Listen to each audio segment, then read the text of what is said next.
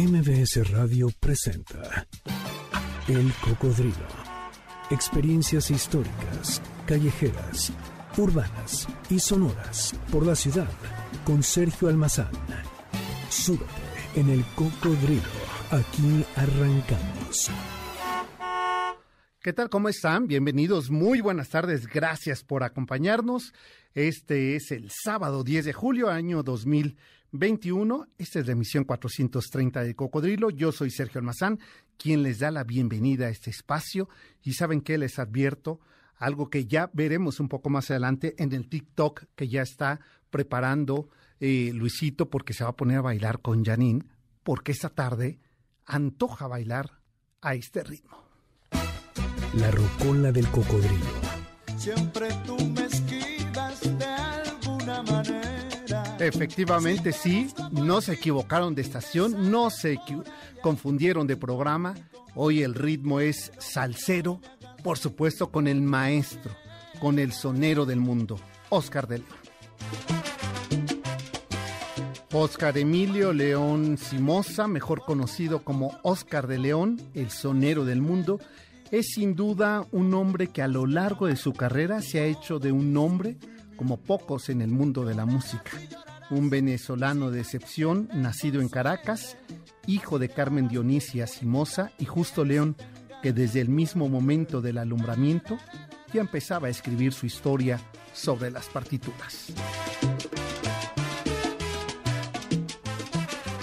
Nacido en Caracas el 11 de julio de 1943, aunque se crió en la populosa parroquia caraqueña de Antímano, en donde desde muy temprana edad comenzó a interesarse por la música caribeña y le gustaba interpretar a los grandes de las orquestas de su época como era el trío Matamoros, la Sonora Matancera y los Vilos Caracas Boys.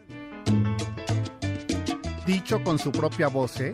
nos jura que desde pequeño la música era lo suyo. Pero no fue sino hasta 1971, es decir, cuando tenía 28 años de edad, que comienza su carrera musical al lado de la agrupación Dimensión Latina, donde surgieron sus primeros éxitos locales, Pensando en ti, Que bailen tos y Piragua. Oscar de León logra su primer éxito internacional en 1974, cuando ya al lado de la orquesta de Vladimir Lozano, graba su primera composición, Llorarás, esta con la que abrimos el programa, tema que se ha convertido en el himno de la carrera de más de cuatro décadas del faraón de la salsa. Súbele, mi querido Luis. A partir de 1976, Oscar de León comienza una carrera en ascenso que le lleva a separarse de la agrupación de Lozano y formar su propia agrupación con la que inicia su proyecto La Crítica, sumando a este proyecto al pianista Mauricio Silva, quien le compone otro de los temas más importantes en la carrera de Oscar de León. Se necesita rumbero.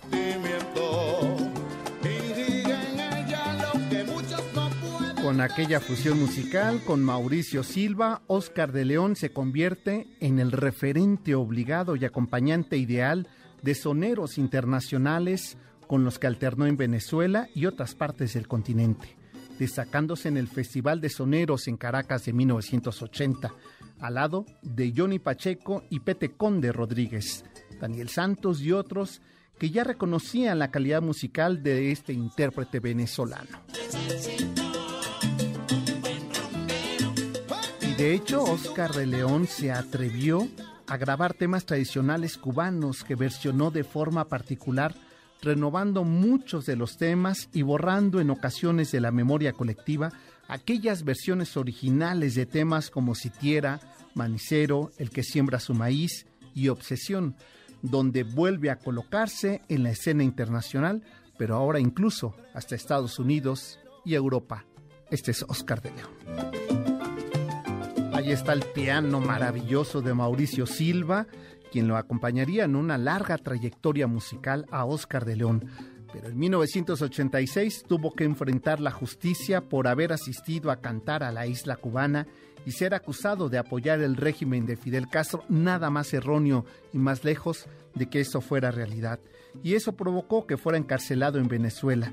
Tras su salida volvió a los sets de filmación y a los estudios de grabación y para los años 90 fueron los años y la década definitiva para su carrera.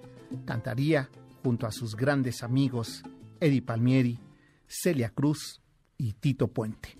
Un disco fundamental para su nuevo aire maduro en la música, donde hace un homenaje a los grandes del ritmo de la salsa. París Mambo es el tema acompañado de estos monstruos, Eddie Palmieri y Tito Puente, en este disco de grandes piezas, grandes maestros musicales, un disco por supuesto que lo lleva a ganar el Grammy.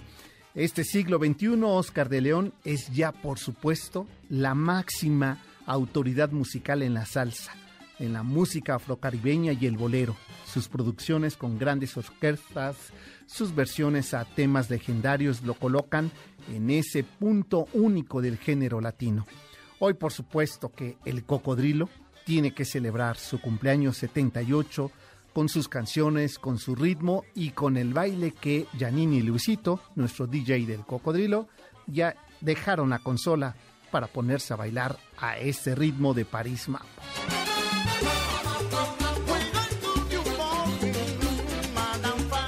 Pues a este ritmo, con este sonido, con este maestro, el faraón, el, eh, el sonero del mundo, el, eh, el diablo de la salsa, con todos estos títulos con que se le conoce a Oscar de León, lo estamos eh, celebrando con su música, con sus interpretaciones, con sus versiones a grandes temas del cancionero popular afrocaribeño pues eh, sean bienvenidos a este espacio que ya promete esta tarde. Por lo menos no sé si lo que les cuente resulta interesante, pero ya la música de Oscar de León antoja para quedarse aquí en la frecuencia de MBS Noticias 102.5.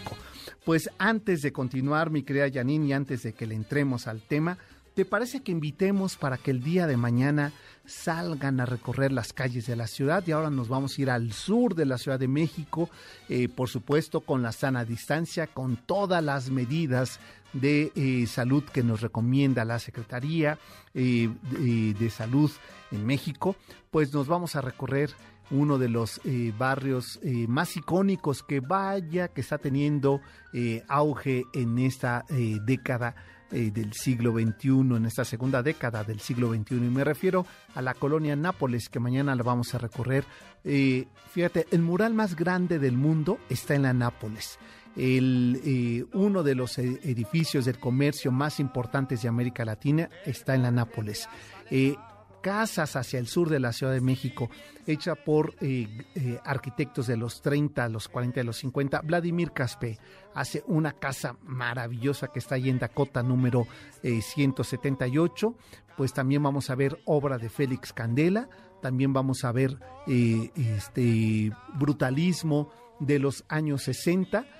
pues todo ello vamos a recorrer mañana en nuestro recorrido de la colonia Nápoles, 10 de la mañana es la cita. El punto es justamente el World Trade Center en Montecito 38, esquina Insurgentes. Informes en sergio arroba sergioalmazán.com o en el 51 66 1025. 5. Pues también el Cocodrilo MBS en Facebook y en Twitter ese Almazán 71, hay todos los informes. Y hoy, esta tarde, nos vamos a ir nuevamente a las calles del centro de la ciudad lugar donde todo pasa, lugar donde todo se cuenta, lugar y epicentro de la historia, de la memoria, de los grandes acontecimientos de la ciudad. Y la tarde de hoy vamos a eh, recorrer esta, estas antiguas calles de San Francisco y Puente de San Francisco hasta la Plaza Mayor, eh, donde vamos a dar cuenta de un hecho, de un día muy importante, el día que triunfó la República. De esto vamos a dar cuenta después de la pausa, si les parece.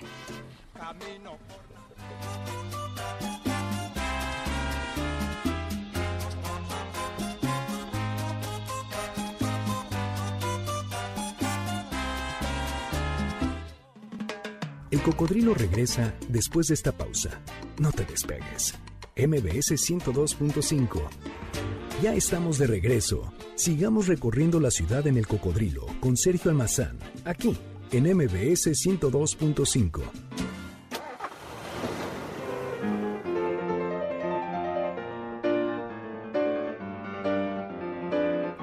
Se puede decir que México vivió el día del triunfo de la República. Era el año de 1867. Para ser precisos, era un lunes 15 de julio y así lucían las calles de la ciudad.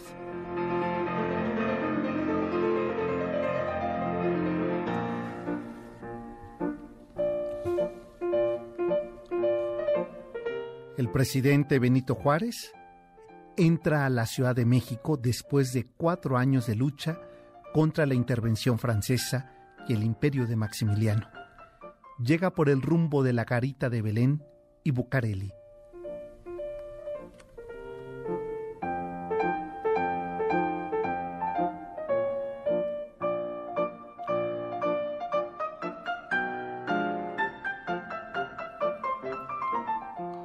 Antes de su entrada, había sido fusilado Maximiliano. Habían tomado los últimos reductos de los conservadores y la Ciudad de México desocupada. Juárez decidió reasentar el gobierno en la capital del país.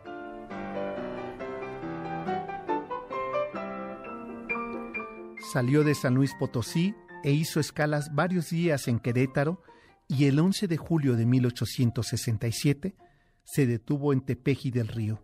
Al día siguiente llegó a Tlanepantla, donde le recibió Porfirio Díaz, y por la tarde se localizó en Chapultepec, donde durmió por varios días, pues el ayuntamiento de la Ciudad de México le pidió que le diera tiempo para terminar los preparativos para la magna recepción que sería el lunes 15 de julio de aquel 1867.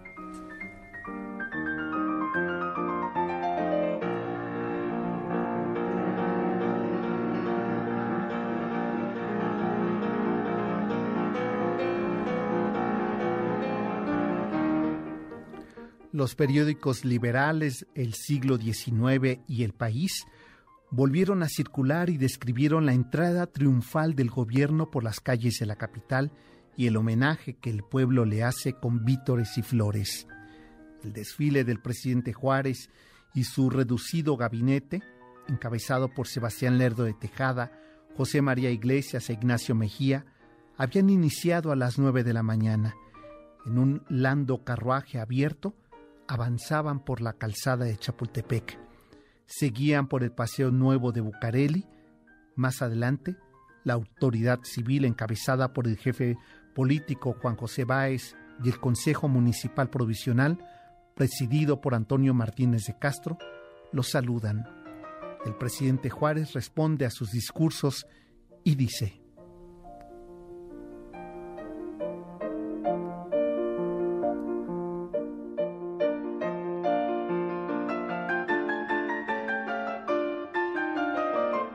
teniendo como escenario la Alameda Central, Se dirige al pueblo que le acompaña, al Consejo Municipal encabezado por Antonio Martínez de Castro y al jefe político Juan José Báez diciendo, tengo la convicción de no haber más que llenado los deberes de cualquier ciudadano que hubiera estado en mi puesto al ser agredida la nación por un ejército extranjero.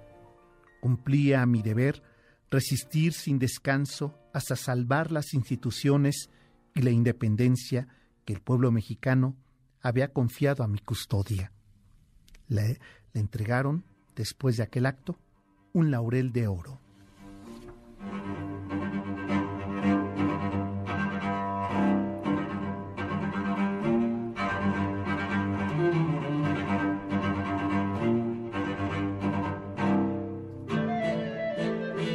Tras los saludos institucionales y políticos, Benito Juárez y su comitiva depositaron ofrendas florales en el altar a la patria. La comitiva sigue por la calle que hoy se llama Avenida Juárez, continúa por lo que hoy se llama Avenida Madero, en ese entonces San Francisco, y finalmente entran a la Plaza de la Constitución, que estaba bordeada por aquel arco triunfal. Entregan una bandera nacional que iza en el mástil central de la plaza. Ya para ello era el mediodía y el presidente Juárez y sus miembros del gabinete, del gabinete reciben las felicitaciones del pueblo en los salones de Palacio Nacional.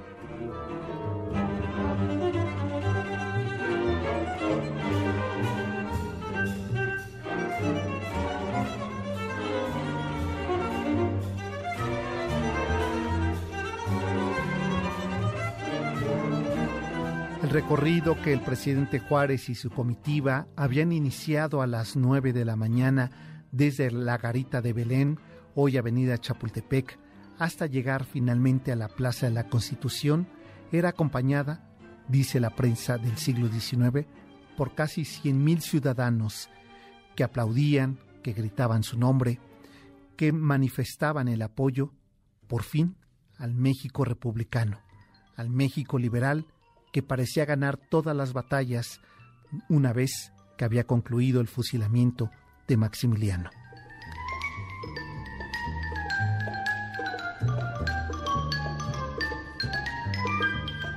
Estaba prevista para la una de la tarde una comida popular. El periódico del siglo XIX publicaría que el banquete de la Alameda fue interrumpido por un furioso aguacero que también impidió la iluminación preparada para las comisiones de la Junta Patriótica y del Ayuntamiento. Pero a pesar de todo, los balcones de la ciudad estaban llenos de luces y no faltó ni un convidado a la comida con el que el general Díaz, el jefe político y el municipio obsequiaron al presidente en el salón de actos del Colegio Nacional de Minas.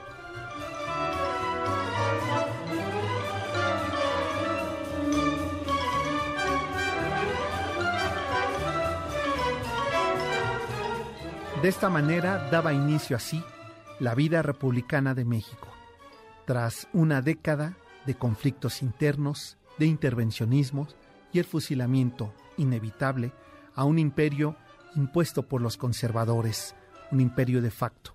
Se trataba que tras el fusilamiento de Maximiliano de Habsburgo, la salida del ejército francés, por fin México gozaba de aquella vida republicana.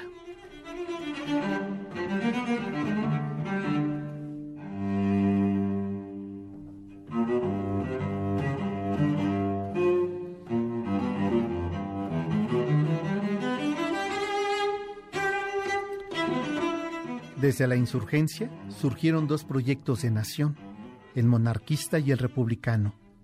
El monarquista tuvo representado por Allende, López Rayón, Iturbide, Alamán y Gutiérrez de Estrada, entre otros, mientras que el proyecto republicano estuvo encabezado por Hidalgo, Morelos, Mier, Ramos Arispe, Gómez Farías y por supuesto más tarde Benito Juárez.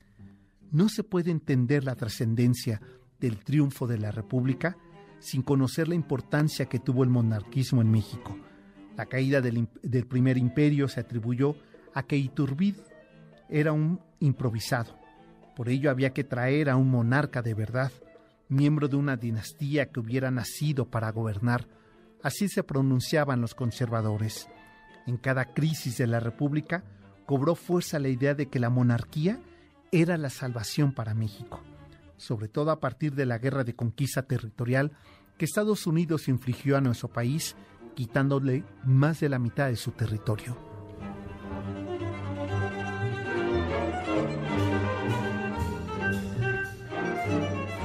Tanto José María Gutiérrez de Estrada en 1841 y Lucas Alamán a partir de 1848 se propusieron establecer una monarquía en México Hubo también un primer intento desde el extranjero con el embajador de España, Salvador Bermúdez de Castro.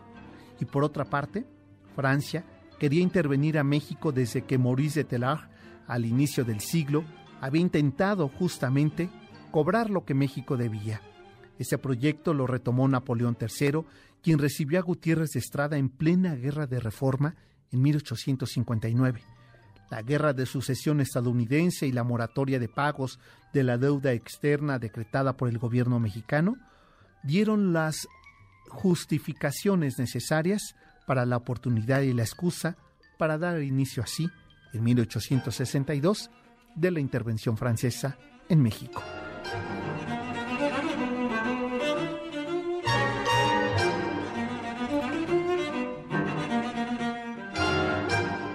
Cuatro años más tarde, en 1866, la resistencia republicana comenzó a rendir frutos.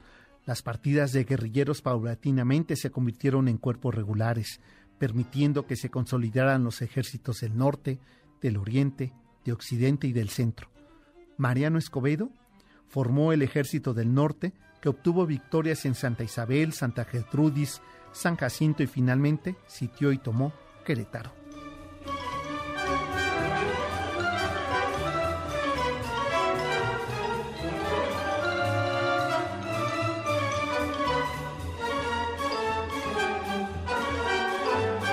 Convencido de que había un fracaso inminente en esa aventura y presionado por la situación política de Europa, Napoleón III decidió en 1866 retirar las tropas que apoyaban al imperio de Maximiliano, embarcando sus últimos elementos en marzo de 1867. Y ante esta situación, el archiduque intentó obtener el reconocimiento de Estados Unidos a su gobierno y atraerse las simpatías de los conservadores, pero todo ello fracasó, lo que propició finalmente que en junio de ese 1867 terminara fusilado en Querétaro.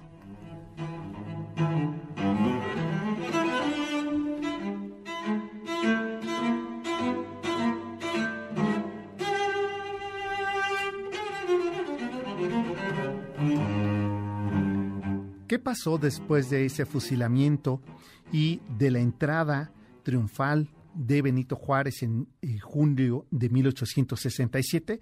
De ello vamos a platicar regresando de la pausa. Por lo pronto, mi querido Luisito, ya tienes listo, como escucho de fondo, a Oscar de León, que ahora sí hasta le sube. No fuera Toña la Negra porque hasta se le traba el disco, ¿verdad? Hacemos la pausa y volvemos. Esto es El Cocodrilo, hoy, el día que México triunfó la República.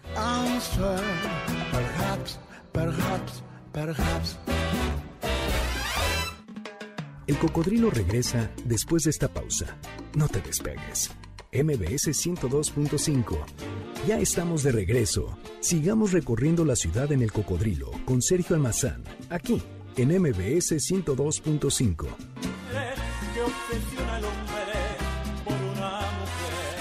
Oscar de León y el tema es Obsesión. Y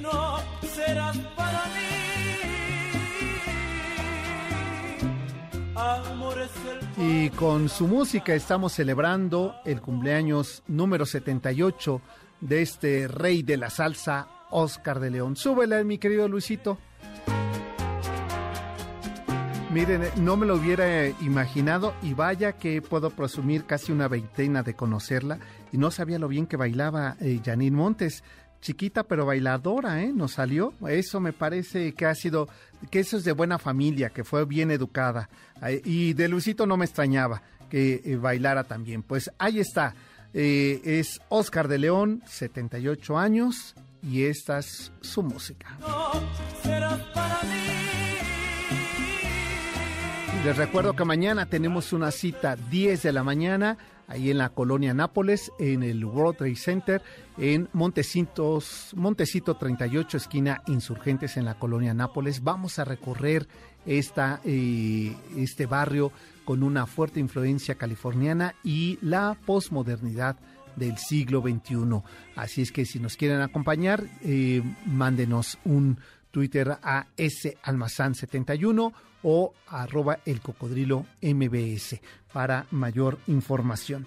Y pues, eh, ¿te parece, Micaela Yanin, que sigamos eh, recorriendo estas calles del centro? ¿Qué ocurrió después de esa de ese mediodía? Que, a ver, es que julio siempre llueve, es época de lluvia en la ciudad, después del chapuzón que cayó, que no dejó que eh, se llevara a cabo aquella comida en la Alameda. Imagínate nada más ahí. Eh, Janine, ¿tú no has ido a, a hacer día de campo en la Alameda?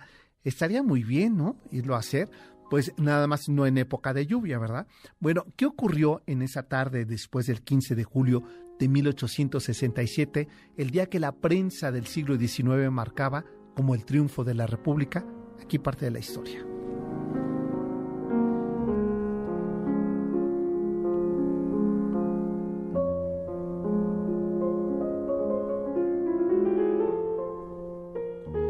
El presidente Benito Juárez, acompañado por los miembros de su gabinete, hizo aquella entrada triunfal en la Ciudad de México el 15 de julio de 1867. Los días siguientes a su arribo los consagró a dictar las medidas necesarias para la normalización del orden constitucional y el restablecimiento de las instituciones suspendidas por el periodo de intervención. Se promulgó un decreto convocando a elecciones para presidente de la República. Los miembros de la Cámara de Diputados y la Suprema Corte de Justicia volvieron a integrarse. En ese mismo acto se pretendía realizar un plebiscito para establecer el Senado, otorgar el voto activo y pasivo a los ministros religiosos y otras medidas que no prosperaron por la oposición que se desató.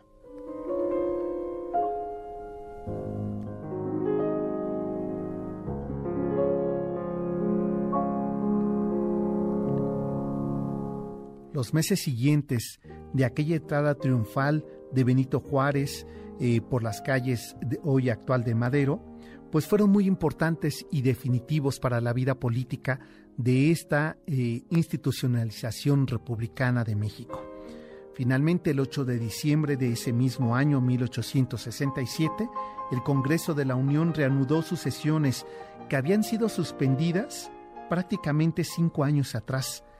La derrota de la intervención y el imperio en 1867 puso fin a un ciclo iniciado con la Revolución de Ayutla, que destruyó para siempre la dicotomía entre monarquía y república, centralismo y federalismo, y entre conservadurismo y liberalismo, sentando las bases del Estado republicano, federal y laico.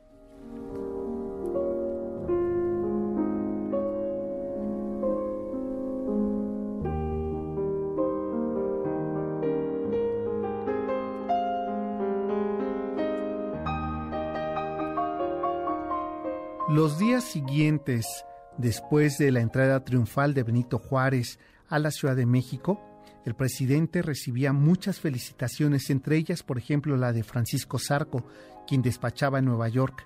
En ella comentará que estará enterado de los rumores en el sentido que renunciará a ser candidato a la presidencia de la República. Le pide enfáticamente a Benito Juárez que no renuncie. Los hombres como usted no, no pertenecen ni tienen que consagrarse siempre a su patria. Culmina así el triunfo de la República Federal y son enterradas las aspiraciones monárquicas de los conservadores. Benito Juárez ha ganado la gratitud de todos los pueblos americanos por su resistencia a la intervención extranjera y en el proceso merecía el respeto de las naciones europeas. Unidad, republicanismo, y autodeterminación son los ideales por los que Juárez había luchado.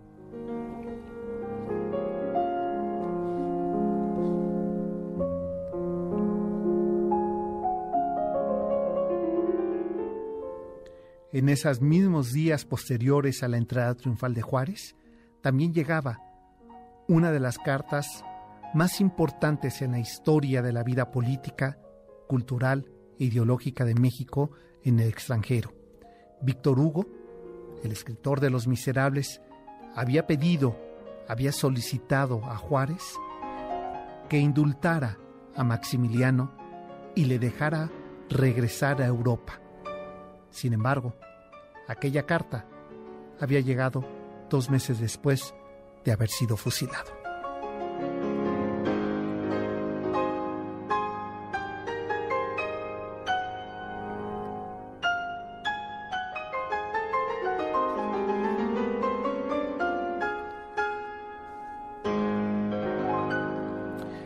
Efecto, aquel periodo de la llamada República restaurada se comenzaba a reconstruir las bases soñadas y anheladas en 1821 con la consumación de la independencia. Por fin, se añoraba y se pensaba en una nación libre, en una identidad nacional y en la soberanía. Ahora el gobierno de Juárez se enfrentaba a otros conflictos. Los intereses entre los liberales y los científicos que buscaban establecer un orden, una reconstrucción y unos ideales nacionales bajo el sistema positivista lancasteriano, pero el otro grupo, los científicos positivistas francesas, transformaban al país, trataban de modernizarlo y pasar del regionalismo a la vida moderna y urbana, de la crisis al desarrollo, con el ideal del humanismo racional y al pensamiento liberal positivista, se crea lo que se llamará más tarde los aires nacionales de México.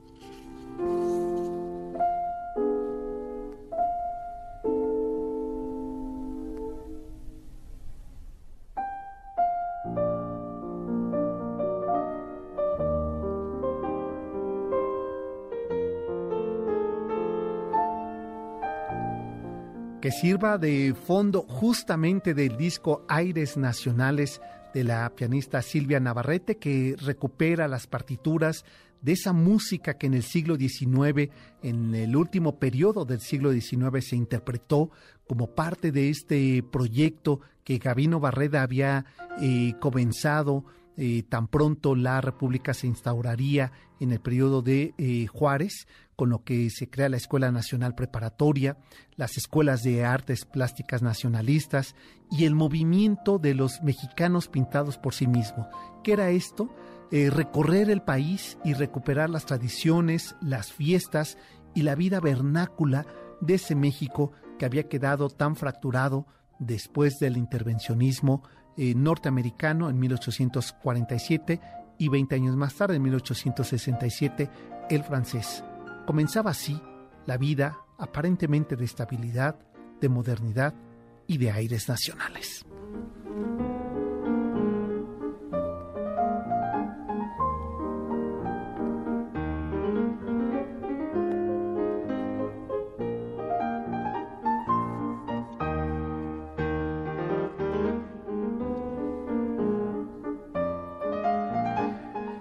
Momento de hacer la pausa, pero regresando de esta pausa, eh, he dejado para este último bloque parte del discurso que pronunció Benito Juárez aquel 15 de julio de 1867 en, la, eh, en el Zócalo, en el Palacio Nacional, pronuncia un discurso a los asistentes de aquella instauración de la República.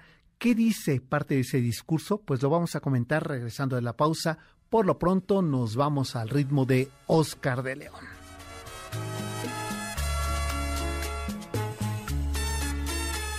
Piénsalo bien, muchacha. Piénsalo bien. El cocodrilo regresa después de esta pausa. No te despegues. MBS 102.5. Ya estamos de regreso. Sigamos recorriendo la ciudad en el cocodrilo con Sergio Almazán, aquí en MBS 102.5. Castellano, qué bueno baila usted. Castellano, qué bueno baila usted. Oscar de León, en su cumpleaños número 77, así lo celebra el cocodrilo. Pues aprovecho esta pausa musical para además recordarles que eh, a partir de este 23 de julio, pues MBS trae todo, todos los detalles, todas las transmisiones de los Juegos Olímpicos Tokio 2020. Así es que estén eh, pendientes de la programación de MBS que trae toda la información y también pues eh, que crean el doctor Héctor Zagal ya está preparando eh, el menú este, deportivo y a partir de este sábado, les comento, inicia un ciclo dedicado a Juegos Olímpicos de la Antigüedad. De ello nos estará dando cuenta el doctor Zagal en su banquete. Así es que hoy va a retirar los manteles largos para poner las, las pistas, para eh, poder eh, ampliar los campos y los escenarios donde eh, se desarrollarían los Juegos Olímpicos de la Antigüedad, que es el tema de este ciclo dedicado en el banquete del doctor Zagal. Después de este programa, todos los sábados a las 5 de la tarde, eh, este, Héctor Zagal y su equipo pues les trae parte de esta historia de los Juegos Olímpicos de la Antigüedad. Y como les eh, comentaba antes de irnos a la pausa, he reservado para este último bloque aquel discurso que pronunciaría Benito Juárez, por supuesto, es un discurso muy amplio, solamente hemos tomado algunos fragmentos de ese eh, discurso que publicaría Patricia Galeana en ese libro de Fascinación por el Imperio. ¿Qué fue parte de lo que dijo en ese discurso y por qué resulta para América Latina tan importante que le da un título como el Benemérito de las Américas? Pues aquí parte de ese discurso.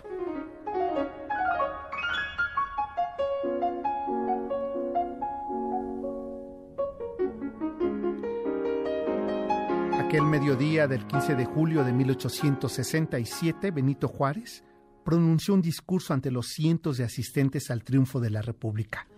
Algunos diarios de la época destacaron fragmentos del emblemático mensaje.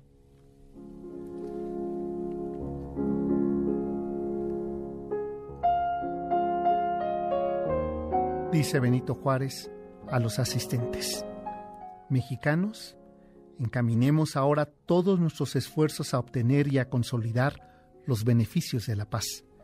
Bajo sus auspicios será eficaz la protección de las leyes y de las autoridades para los derechos de todos los habitantes de la República. Que el pueblo y el gobierno respeten los derechos de todos, entre los individuos como entre las naciones, el respeto al derecho ajeno es la paz.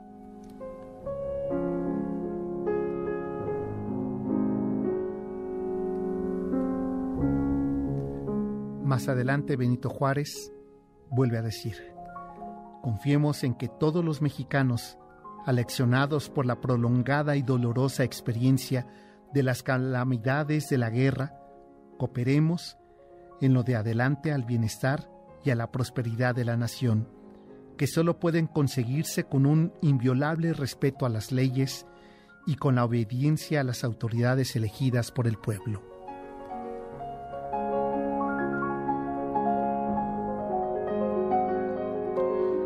El diario del siglo XIX describía aquel día 15 de julio de 1867 como, por fin, a las 9 de la mañana recibe la Ciudad de México a su gobierno, con el entusiasmo y alegría que una madre tiene al ver otra vez, tras una larga ausencia, al hijo predilecto de su corazón.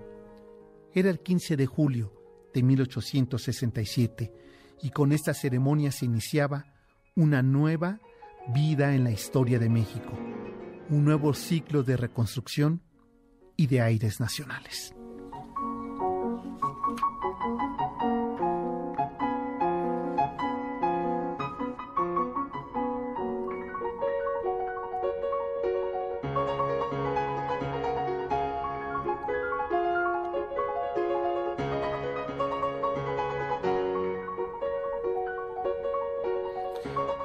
Una década más tarde, este México republicano volvería a vivir su transformación.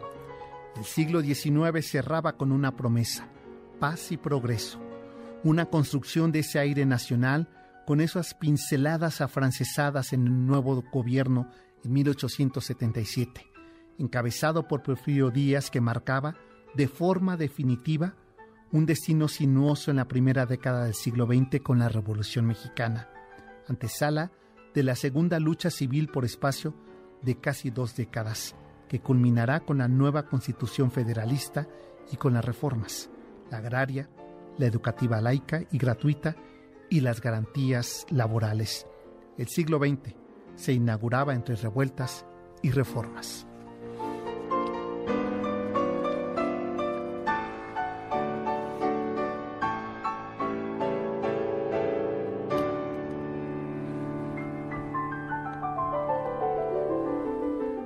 Pues con estos ritmos de los aires nacionales decimonónicos, nos despedimos de ustedes invitándolos a que se queden en la programación de MBS. El doctor Zagal ya está listo con todo su banquete y con sus shorts eh, cortos para hacer esta carrera de la antigüedad deportiva.